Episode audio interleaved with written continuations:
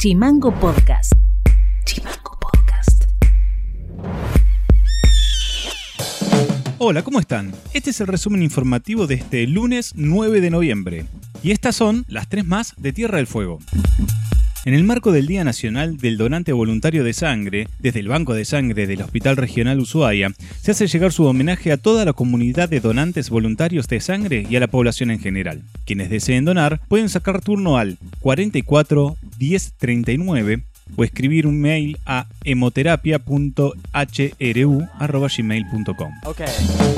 Pibas y mujeres de distintos barrios de la ciudad de Río Grande se organizaron en grupos de WhatsApp con el único fin de brindarse unas a otras acompañamiento o contención a la hora de salir a la calle en cualquier momento del día. Esto se debe al acoso callejero que deben padecer gran número de mujeres, niñas y adolescentes. El acoso callejero, recordemos, fue incorporado como un tipo de violencia en la ley 26.485. Tierra del Fuego tiene el 60% de sobrepeso infantil y estamos cerca del 45% de obesidad. Así lo informó el doctor Julio Torres, médico del Servicio de Diabetes y Metabolismo del Hospital de Río Grande. También informó que en la provincia la prevalencia de diabetes se duplicó en los últimos 14 años, pasando del 6% de la población al 12%. El comisario Darío Rodríguez informó que en líneas generales en Tierra del Fuego se respetan las restricciones de tránsito planteadas para la circulación en la ruta número 3 a pesar de casos aislados. En general, como te decía, eh, estamos respetando las normas. No quiero decir que no haya personas o tengamos vecinos que, traten de incumplir las mismas. Hemos tenido accidentes de tránsito, hemos tenido eh, por ahí algún principio de, de, incendio forestal que ha podido ser controlado. Hemos tenido lamentablemente también vecinos que han ingresado a la ciudad sin, sin autorización, sobre todo en la, en la, zona de Tolwyn, donde los accesos a la ciudad son muchos. Uh -huh. Si bien se abarca con en algunos casos con algunos controles y otros con barricadas, hemos notado que malintencionadamente han modificado las barricadas en los accesos para ingresar a la ciudad.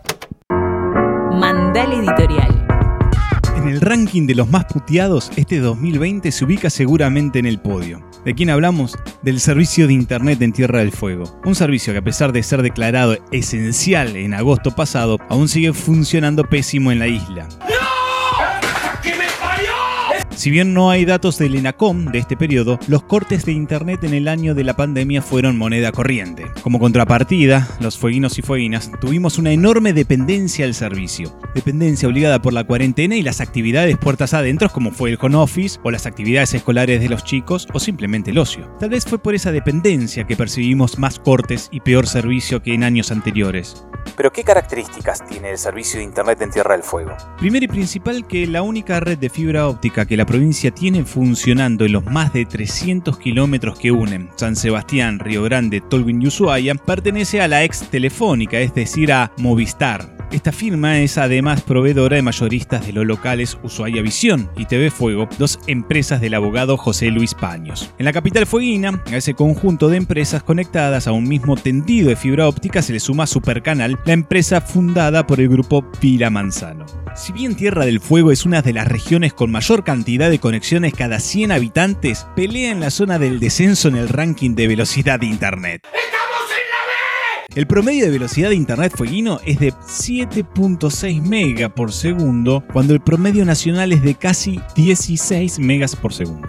El año pasado, el Ente Nacional de Comunicaciones recepcionó por distintos problemas técnicos vinculados con el servicio de Internet en Tierra del Fuego 97 denuncias a ese número, más debemos agregarle las denuncias no cuantificadas que fueron recepcionadas por Defensa al Consumidor. Este fin de semana, la ministra de Producción, Sonia Castiglione, dio a conocer que el 70% de la isla grande de Tierra del Fuego carece de servicio de Internet, por lo que planteó la necesidad de avanzar en un plan de conectividad rural ante el ENACOM. Como verán, en todo lo que les hemos contado, el sector privado tiene monopolizado un servicio que tiene una pésima contraprestación en Tierra del Fuego. El tema no es nuevo. En las últimas dos décadas, la empresa de Internet nos dejaron sin servicio en una innumerable cantidad de oportunidades. Para modificar este presente es fundamental la participación del Estado para garantizar un bien necesario. El Estado debe ser el protagonista en la tarea de reducir la brecha digital que la zona tiene respecto del resto del país en cuanto a la velocidad y a la brecha que existe en materia social y económica dentro de una región afectada por la desocupación y la pobreza. El Estado debe estar presente en los hogares que no pueden costear un servicio de Internet privado.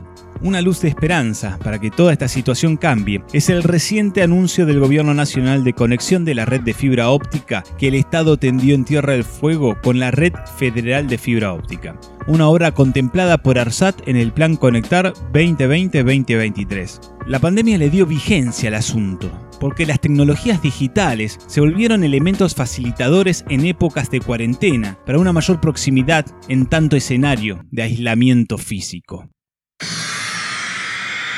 Esto ha sido todo por hoy. Seguinos en Spotify y en redes sociales como Chimango News y escribinos vía WhatsApp al 2901 6506 66. Hoy te dejamos un tema musical de Björk y nos reencontramos mañana. Chao. Chimango Podcast es una producción de Chimango News. Conduce Federico García. Diseño y redes Micaela Orbe. www.chimangonews.com.ar